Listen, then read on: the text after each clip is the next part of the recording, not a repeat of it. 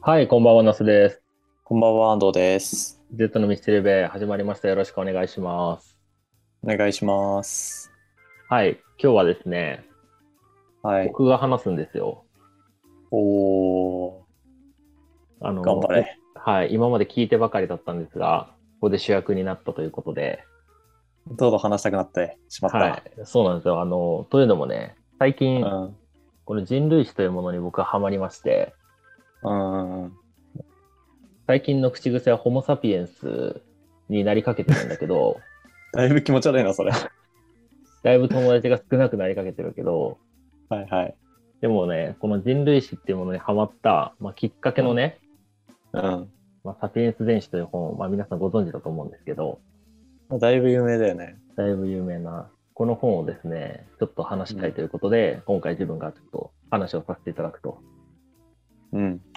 いう感じなので、ちょっと緊張してるんだけどね、はい、あの、温かく見守っていただけると幸いですということで、ちょっと、頑張ってくれ。はい、あの、ハードルを下げてきましたが、はい。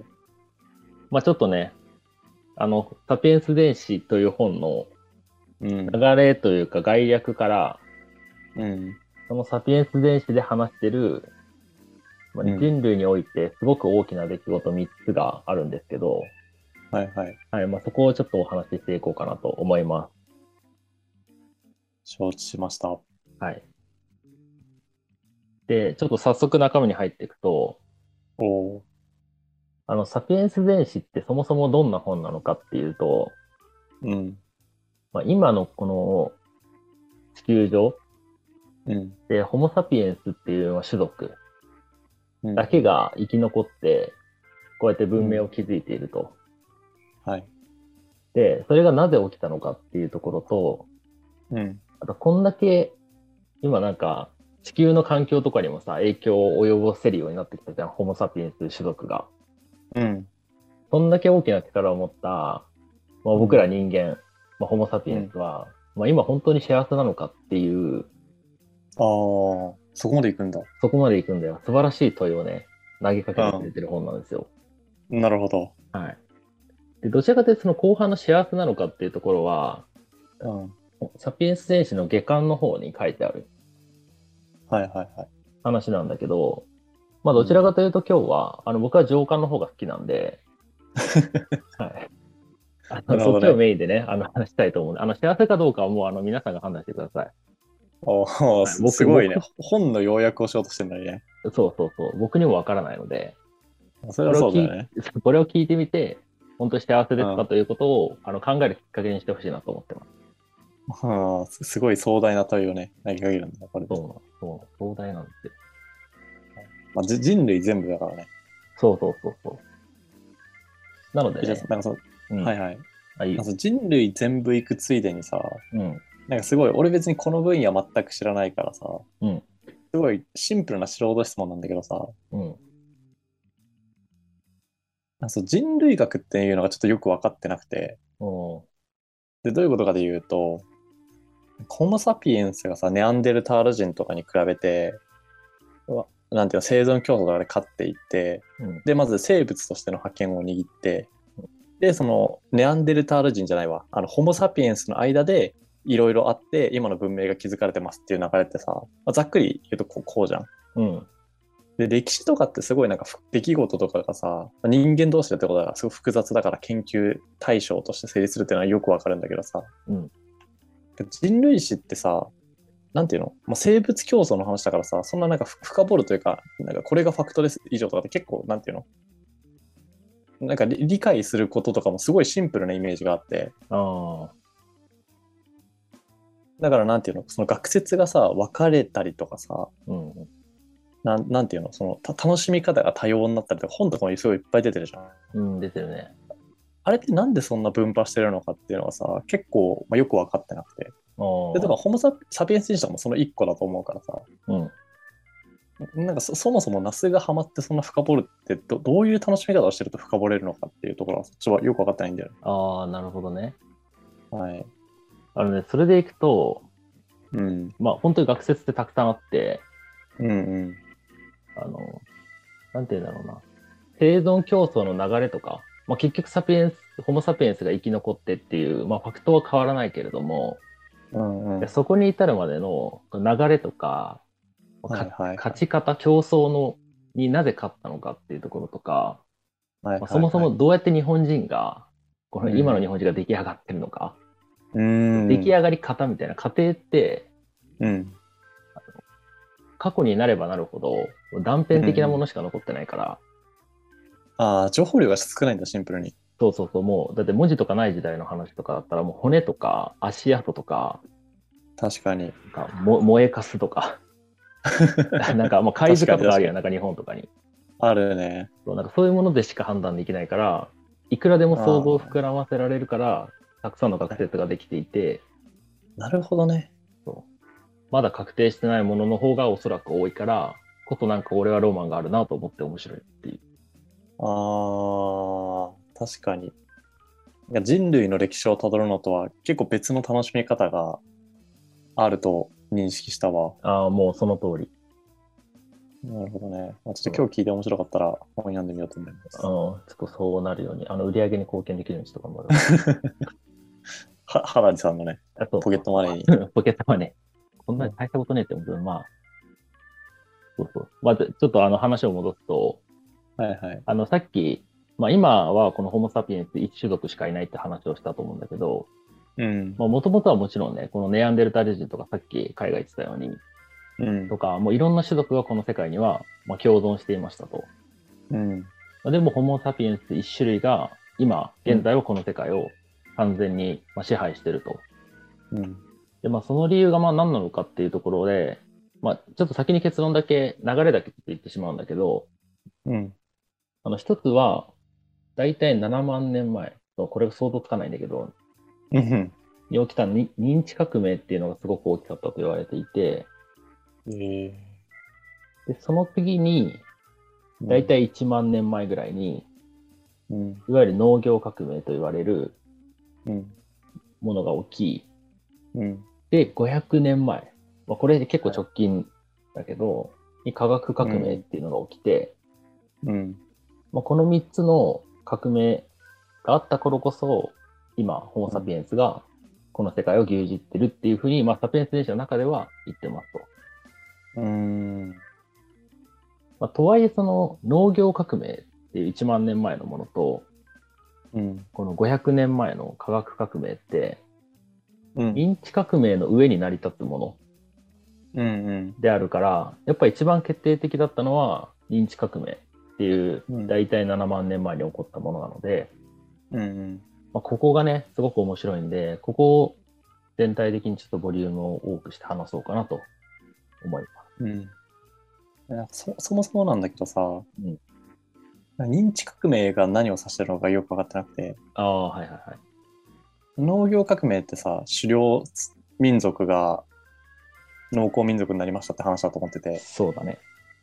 まあ、科学革命に関してはああれだよねあのちょっと忘れたあのイギリスで起きたやつだよねああ、産業革命とか、まあそうだね。とかの部類はそあそうだよねうんな認知革命ってな何がどうなったら認知が革命されたことになるのかちょっとよく分かってないんだよう。いい質問だな。おおそれをこれから話します。あ、了解です。じゃあ聞けばわかるんだね。聞けばわかると思う。 OK ちょっと黙って聞くわ。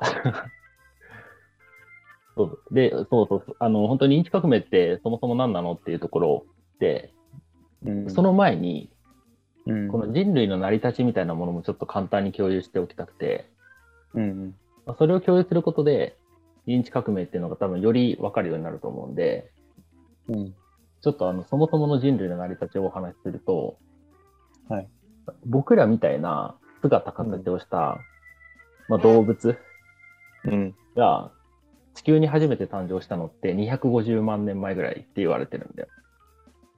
マジで想像できないな。マジで分かんない。もうどん日本列島がちょっとどうだったかとかも分かんないんだけど、多分ないよね。多分そうだね、繋がってた可能性は高いと思うけど、うん。で、この時にそのアウストラロピテクスって多分名前聞いたことあると思うけど、うん。から徐々に徐々にこの進化して、僕らの今の姿形になったと言われていて、うん。でアウストラロピテクスって、あ生物カテゴリー的に、うん。あの、属が異なるのよ。日本、今の人間とは。はい。ぞ俗。そう、属。で、まあ、属って何かというと、うん。えっと、大体その、生物カテゴリー7つに分かれてて、まあ、一番上とかが、あの、もうほん、細菌レベルでの分かれ方だから、もうちょっと意味が分かんないんだけど、うん。上から4番目でようやく「か」って言われるもの。あの、なんか、家庭科とかの「か」。ああ。のぎ編に服と姿勢の塔の「か」があって、うん。ここは、アウストラロピテクスの場合は、人科っていう科に属する。ああ、そうなんだ。で、僕らも人科。うんうん。まあそうなだよんね。逆に人からじゃなかったら困っちゃうから ね。そうそうそうそう。なので、四上から4番目の「か」は一緒なんだけど、うん。人科の後の次の3番目、あ、ごめん、う上から5番目のものの属っていうものは、うん。アウストラロピテクスはアウストラロピテクス属。うんうん。ただ、今の人間はホモ属っていうものに当たる。うん。だから、科は同じだけど属は違う。うんうんうん。で、まあ、わかりやすく言うと、えっと、チンパンジーとかゴリラって、今も科は同じだけど、属は違う。ああ、じゃあ結構、ま、まあまあ違うぐらいなんだ。そう。まあ、なんか、一緒っぽいけど違うみたいな。ぐらいな感じが進化して、今の人間を形作りましたと。なるほど。で、そこから大体1万年前くらいまでは、うん。まあ、いくつかのその人類の種族うん。が同時にこの地球上に存在をしていて、で、実は15万年前ぐらいにようやくホモ・サピエンスって東アフリカに住んでたっていうのが、まあ、ここはもう大体決まってるんだけど、学説的にも。うん。まあ、発見されている。だからここが、まあいわゆる俺らと完全に種族がお同じなホモ・サピエンスの誕生と言ってもいいと思うんだけど、うんうんなので15万年前にホモ・サピエンスが生まれて、うん。うん。そこから大体7万年前ぐらいには、うん。東アフリカ以外のこのユーラシア大陸とかに進出をしていって、ああ。他の人類種を絶滅にこの追い込み始めるわけよ。逆に8万年間は東アフリカにとどまりっぱなしだったんだね。そうそう、そういうことなんよ。え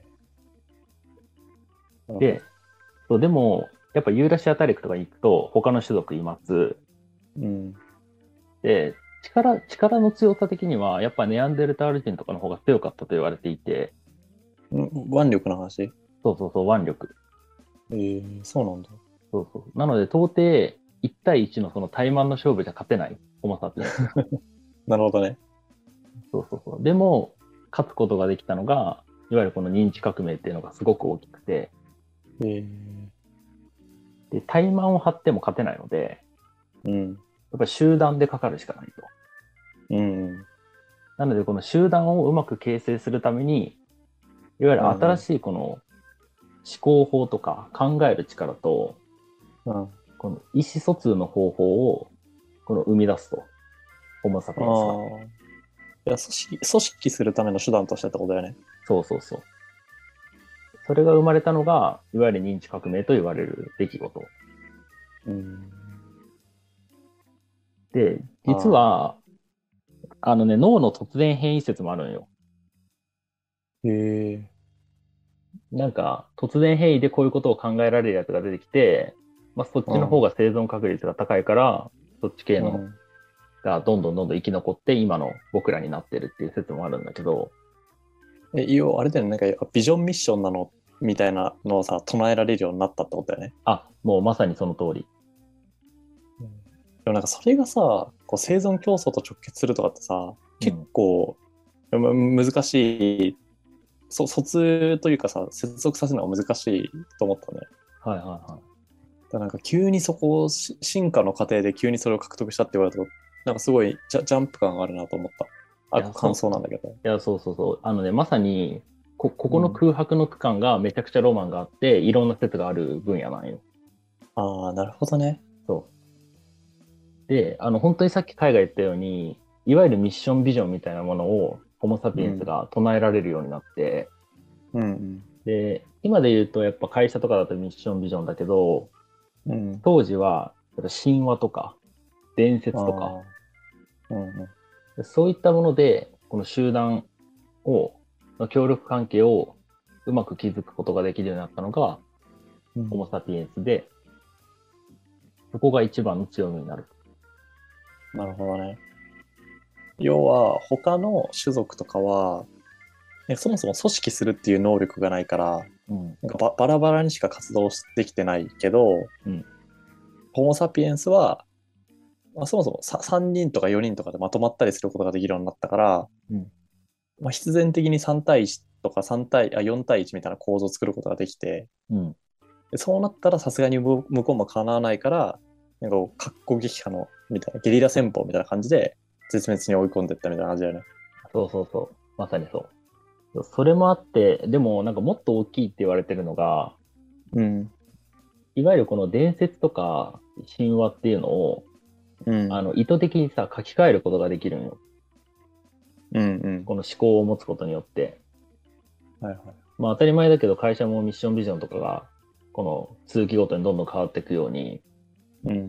まあ、それによってさ、人々のその向かう方向とか、うん。協力の仕方っていうのもさ、うん。なんかこの条理を変えるだけです変更できてしまうわけじゃん。っうん。ていうのがすごく大きくて、うん。へえ。なんか今までは、この認知革命が起きた経緯も、そうな可能性が高いように、うん。人間の進化とか、まあ、動物の進化って、この遺伝子の突然変化うんうん。によるものがすごく大きいよ。あ、そうなんだ。やっぱだからこそ何万年もの時間をかけて人間って進化したし、動物も姿形を変えていくと。うんうん。でも、この認知革命によって、いわゆる上段を変えることによって、自分たちの行動も、行動特性とかも変えることができるようになるので、うんうん。この突然変化っていう、めっちゃ長期的なものに、頼らずに自分たちを変化させることができて、うん。しかもその行動を次の世代にも伝えることができるようになると。で、なんか一説によると、そのネアンデルタール人をホモ・サピエンスが、なんか結構虐殺して絶滅に追い込んだ説みたいなのも、なんか一部あったりするらしいんだけど、へえ。でもどうやらそうじゃないらしいんよ。うんうんどちらかというと、環境の変化とかうん。の中で、ホモ・サピエンスは、まあ、今言ったように自分たちの行動とかを変化させることができて、うん。環境に適応できるようになったから、結果として今生存している。ああ、なるほど。なので、まあ、それによってホモ・サピエンスが結構な地位まで上り詰めたというのが、ん。まあ、この7万年から1万年前ぐらいの、この大体6万年ぐらいで起きた出来事。なるほど。もうここがね、俺一番面白いと思うんだよ。うんでも確かに、でもさ、そう、これ、万っていう単位が割と普通に使われてるじゃん。うん。なんか人類の文明が起こってから今までってさ、それに比べて5000年しかないわけだからさ、 そうそうそう。万っていう単位の半分なわけだよね。うん。だからそれこそ本当に、それか書き換えうん。まあ認識だったりの書き換えによる適応能力が上がったって話だと思うんだけど、うんもうフルで活用してるから、なんかし進化も早いし、てか進化が早いというか適応が早いだと思うんだけど、確そうかそうそう。うん。まあ、そうっていうことだよね。そだかうらそそうそのよ今の5000年の積み重ねの前提は認知革命であるみたいな話だなっていうふうう。に。うん、間違いない。そうちなみにこの時代は、あの平気で骨が何かどっかで発見されたら何万年もあの変わる時代なので、ああそれが分かんないよね。そ壮大すぎて。そう。だから、これが、もしかしたら出る頃には、うん。ワンチャン違うところで骨が見つかって、なんかそれがとかいうので、8万年前に変わってる可能性だってあり得るっていう。すごいよね。恐ろしい。スケールがでかすぎるね。まあ、これがね、認知革命の、うんまあ、大体の流れと、まあ、それによってどうやってホモ・サピエンスが、この世界を牛耳る、まあ、土台を作ったのかというお話でした。なるほど。でですね、次、2つ目の革命、農業革命が起きるんですよ。うん。大体1万年前ぐらい。うん、なんか急に親近感出てきたよね。そうそうそう。まあなんか農業もなんかやってることも分かりやすくなったし、うん。なんか今の人間っぽいし。確かに確かに。そうでも本当にここら辺で今の人間っぽい行動が徐々に徐々に起こってきて、うん。まあ、本当その名の通り人類が農業を始めましたと。うん。なので、いわゆる定住生活、うん。どんどんどんどん移動するんじゃなくて、その場に留まるような生活を、まあ、送れるように、まあ、なりましたと。うん。で、結構これって、いわゆる狩猟採集民族よりも、うん。安定した、いわゆる食料が得られて、うんっていう風に結構見られがちなんだけど、うん。あくまでこのサピエンス電子の中では、うん。この革命が、実は人類を不幸にしてたんじゃないか説へえ。を唱えている。うん。どどういうことイメイメージがつかない。どういうことかというと、うん。まあ、これによってもちろん人口が増えましたと。うん。でも、まあ、それによって、働かなくてもご飯が食べれる、いわゆるエリート層とかうん。いうところがやっぱり出現するので、うん。うん。格差がどんどん広がりますと。うん。で、あと、そもそもさ、この前の何十万年とかって、うん。こんな定住したりとかしてさ、うん。あの豆まきしたりとか、うん。なんか畑耕したりとか、うんな。んかそんな風に体が作られてないわけよ。確かに。もう動物を追ったりとか、うん木に登っり。たりとか確かに。する体になってるのに、急に農業を始めるから、なんかめっちゃヘルニアとかそういう腰の病気とか、ああ、なんか現代病みたいだな、ロジック。そうそう、まさにそう、がお起こるんよ。うん。でかつ、定住をしてるってことは、うん。まあ、農業革命起こったといえはいえ、地球上全員が別に農業革命が起きて、その定住をしてるわけじゃないから、うん。あの全然狩猟採集民族の人も多いわけよ。あーあー、そうだよね。で狩猟採集民族の人からしたらさ、うん。めちゃくちゃ美味しい狩り場ができたと。確かに。最高やんみたいな感じ。うん。略奪し放題や、みたいな。そうそうそう、もう勝手に集まってくれて、うん。食物もめっちゃ育ててくれて、貯蓄もあると。だ確かに。からやっぱりそこで敵がどんどん攻めてくるので、うん。でも定住してるからさ、その前だったら移動すればどうにかなった話だけど、もう移動もできないから、うん。戦わなきゃいけない。なるほどね。あ、めっちゃ面白いな。だから結構戦死者がね、全体の15%とかで、かつ男性の場合は25%だったっていう説もあるぐらい、すごいな。結構な人が戦いで亡くなってたりするんよ、ここら辺は。しかも、ホモ・サピエンス同士のってことだよね。そう。だからまあ、まあそういうね、まあ、デメリットの部分もありながら、うん。まあ、とはいえ、ホモ・サピエンスがこの球場を征服するというか、牛耳る土台は、やっぱこの農業革命でうん。まあ飛躍的に上がりましたと。うん。やっぱ人口が相当伸びて、うん。うん。で紀元前1万年前ぐらいって、大体500万から800万人ぐらい、狩猟採集民の人たちがバーっていたけど、うん。多分、貝とかは分かるかもしれんけど、1世紀に入る時とかって、大体2億5000万人ぐらい農耕民がいたと言われていて、うん。うん。それによってやっぱ帝国ができ始めたりとかはいはいはい。するわけここでら、辺からやっとついていけるようになるわ。ああ、ついに来た。うん、ついに、ついに俺のフィールド来 た。そう、なんかシュメール人とかさ、なんかそんなのがああ、そうだそうここら辺かだ。ら出メてソくポタる。ミア文明とかその辺だよね。あそう、まさに。そう、帝国がこの農業革命によって、たくさんの人口を支えることが農業によってできるようになったので、まあ、帝国ができ始めて、もうほぼほぼホモ・サピエンス一強みたいな時代になりますと。うんうん。で、この巨大なその帝国を支えたのも、まあ、やっぱりさ、この神話とかさ、伝承とか大きかったわけじゃん、当時。もう本当そう、エジプトとかまさにそうだよね。そう、まさにそうだよね。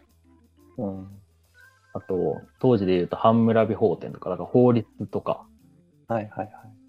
もうでも法律なんてさ、姿形でないし、ぶっちゃけ想像上のものだし、うん。でもこういうものを考えて運用することができるようになった、まあ、さっきで言う認知革命っていうのが、プラス農業革命が起きることによって、うん。いわゆる架空のことを信じる力プラス人口も爆発できるっていうので、うん、もうほぼ完全にここら辺からホモ・サピエンスの時代、まあ、逆にこの頃ってさ、ネアンデルタール人とかさ、うんあの北京原人とかさ、うんなんかそのあたりってもう、もうぜ全員もう絶滅した後の。いや1万年前ぐらいまでは例えばうん東南アジアのどっかの島とか、うんこのアラスカの方とかうん。にはいたとは言われてるしうん。現に全員絶滅したわけじゃなくてうん。今のこのさ地球上の人口のうんそう。です正確なパーセントは忘れたけど、なんか DNA の中0.2%ぐらいだったかあな、ーは、ネアンデルタール人とかデニソワ人のものがあったりするらしい。あじゃあ結構こ後輩はしてるんだ。そう、後輩は、まあ、してたと言われてる。まああ DNA がそういうふうに判定してるから、うん。だから別に全員殺したわけじゃなくて、うん。まあ、おそらくその中でもなんか女性というか、その時で言うと、まあ、性別的にはメスだけはなんかくっついて、うん集団に組み込まれて、そこで、まあ、講座として何かが起きるとかはあったっぽい。もうえなんかちなみにい今の地球上ね、な2022年の話なんだけどさ、うん。で、ネアンデルタール人とかっていいないよねいや、いないと思うよ。そ。そうだよね。うん。いや、いたら俺、ワクワクするな。えホモ・サピエンスオンリーだよね、今は。オンリーと言われてる。じゃあもう、それこそぶ文明ができ始める5000年ぐらい前とかはもう完全にホモ・サピエンスオンリーみたいな時代になってるってこうん。でもさ、これってさ、その7万年前の当時ってさ、とうん。別の種族の人を多分別の種族と認識してたかって言われたらさ、なんかそんなこともなさそうじゃん。まあ確かに見た目がどこまで違うかによるよね。うん。でも、ぶっちゃけさ、その日本人と例えば、ね、その、それこそアフリカの人とか、はいはい。で、俺らから見たら、まあ今はそのさ、同じ人間で一緒だけどさ、うん。あの、この後1万年先の人から見たら、別の人種っていうか別の種族って言われてもおかしくないわけで、確かに。だから今はもしかしたら別かもしれないっていうのはあるよね、その1万年後の人たちからしたら。はいはい。それも面白いなっていう。なるほどね。確かに面白いね、そう考えると。そう思うんだよ。で、まあ、最後、もう皆さんご存知のね、この500年前、大体1500年ぐらいから起きた科学革命っていうのが起きますと。うん。まあ、これはもう多分みんな知ってるし、まあ、直近のことなんで、まあ、あんまり話さないんだけど、うん。まあ、何がこの科学革命を起こしたかというと、うん。あの、誰か哲学者が言ってたと思うけど、なんか自分が無知であることに気づいた人類が起こすことができたと言われてて、プラトン誰やだっん。プけあ、そうラそうトン、そプうラトなんか無知のうちとかなんかあったやん。ン。だからそこら辺がやっぱり大きかったらしくて、うん。うんうん。今までってさ、その認知革命によって、うん神話とか伝説の中に全て答えがあるっていう風に統治をされてきたと。うんうん。だから雷も神様が怒ってる。うん。でも、ここら辺から、いや、そんなこともないぞと。うん。自分たちは何も知らないってことを気づいて、いや科学とかが発展していきます。うん。やっぱそこにその帝国主義とかうん。資本主義って言われるうん。この認知革命を土台とした、うん。この想像上の産物うん。と結びついて、科学もすごく成長を遂げましたと。うん。で、結果的に1500年から、まあ、今の大体500年間うん。で人口は14倍になって、うん。まあ、生産量も240倍になって、うん。エネルギーの消費量も115倍になりましたと。うん。もう遺伝子も操作できて、地球の。環境も操作できて、うん。っていうような種族にホモ・サピエンスがなったと。なるほどね。で、まあ、最後まとめというか、まあ、この本で、まあ、問いかけてる最後の、まあ、ことなんだけど、うん。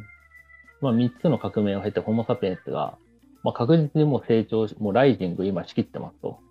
うん。で、まあ、遺伝子の操作とか可能になって、まあ、生物学的な限界っていうのはある程度突破し始めてる。うんうん。あの、なんか、カラフルなマウスを作れるようになったりとかしてるし、うんうん。らしいね。そうもうなんか、そういうことまでできるようになってしまってて、うん。だからもうテクノロジーっていうのはもうどんどん使えるようになるけど、それを使ってどうなりたいのかとか、うん。なんかどうしたいのかっていうのはやっぱり考えていかなきゃいけないし、うんうん。かつ、こんだけ地球に影響を及ぼすようなことができるようになって、僕らって本当に幸せっていう、これ、今まで3つの革命を経てっうんうんていうのを、まあ、最後にバーンって解いてるのが、このサピエンス電子なんですよ。うん。なるほど。いや、もうね、俺は震えた。ああ、確かに面白いね。どうですか、サピエンス電子。ここで一旦あの僕の話の流れは以上なんですが。いやーなんか確かに読みたい気持ちは出てきたね。自分のスケジュールとちょっと調整しなきゃなきゃいけない。読みたい本いっぱいあるからさ。いや、まあね。でも上巻だけでも読んでほしいな。これ認知革命のところだけでも、うんうんだからぶっちゃけその科学革命って、なんだろう。義務教育受けてればさ、その勉強してる分野うんうんがすごく大きいから、うん。どちらかというと、もう教科書にあんまり載ってない部分は上巻の方にあるんで、うん。そっちだけでも読んでほしいなっていうふうに思いますね。でもやっぱ逆に思ったのがさ、うん。すごい当たり前だけど全部歴史も含めてさ、全部人類の話じゃん。うん。だから繋がってるなと思って。おーでどどういうことかで言うとそうそう帝国主義と資本主義が結びつくことで急速に成長を遂げるとかってさうん。結構なレベルでさ歴史とかを理解してないと出てくる発言ではないなって思ってるのおーま俺よりも何倍も教養ある人が書いてるわけだからさそれはそうだって話なんだけどでもなんかその人類のなんか要はぶ文明化が起こった後の人類の歴史とかに相当詳しいから、うんまあその文明になる以前のなんか人類とかをたどった時にその認知革命が起こったんじゃないかっていう結構デカめな仮説とかを立てられたのもさ、うんその文明化以降を知ってたからだなんじゃないかなって思ってああ、確かに。まあどどっちかを楽しむ、まあ、専門領域あっていいと思うけど、うんなんかどっちかを楽しむみたいなスタンスじゃなくてやっぱどれもなんか地続きのものとして認識してなんかと捉えて勉強すしたりするとなんかよりどっちも面白くなるんだろうなとは思ったああ、確かに。かな。確かにね。なんだろうちょっとい、ね、あのーまあ、スケジュールと相談だけどちょっと読んでみようと思いますわ。いや、ぜひ。あの、これが面白かったら、もっとたくさん人類史の本が紹介できますので。まあ、いくつかね、でもやってほしい。面白かった、確かに。本当に、あの、いこくつこら辺のね、過程が全部、だから得意な領域とか、それこそ、この筆者自体の得意領域とかさ、うんによって変わってきたりするから、うん。うんうん。そそこはなんか、あ、こういう見方したら、なんか未来から見たら、確かに過去って認知革命が起きたって言われる。でも、過去がめちゃくちゃ得意な人からしたら、うん。とか、なんかいろいろやっぱり見方によって異なったりすると思うから、うんそこはね、人類史の非常に面白いところだと思うんで。うん。うん。ちょまったと知らない扉を、が開いたわ。まあ、面白かった、普通に。全然知らなかったとこだから。ぜひね、まあ人類史を勉強しなくても、あの、今自分が幸せかどうかっていうのをね、考えるきっかけになればいいなと 思う。だいぶハードな問いだけ どね、それも。確かにね。うん。まあでも、僕はこの、最近ハマってることが発散できて、あの、本当に良かったので、ちょっとまた人類史 は、あの、適宜挟んでいきたいと思います。ああ、いいと思います。あの、全然、適宜どころか、定期的に挟んでください。はい、ちょっと、またお話をさせていただきますので。楽しみにしてます。ということでね、あの、今回の回はここで終了で、とまた次回は、ギリシアが一旦ね、お前回終わったのでね、うんまた別の回で、ちょっと今検討中なんですが、お話をしますんで、ぜひまた、次回も聞いてください。はい。よろしくお願いします。はい、お願いします。では、ここら辺で今日は終了です。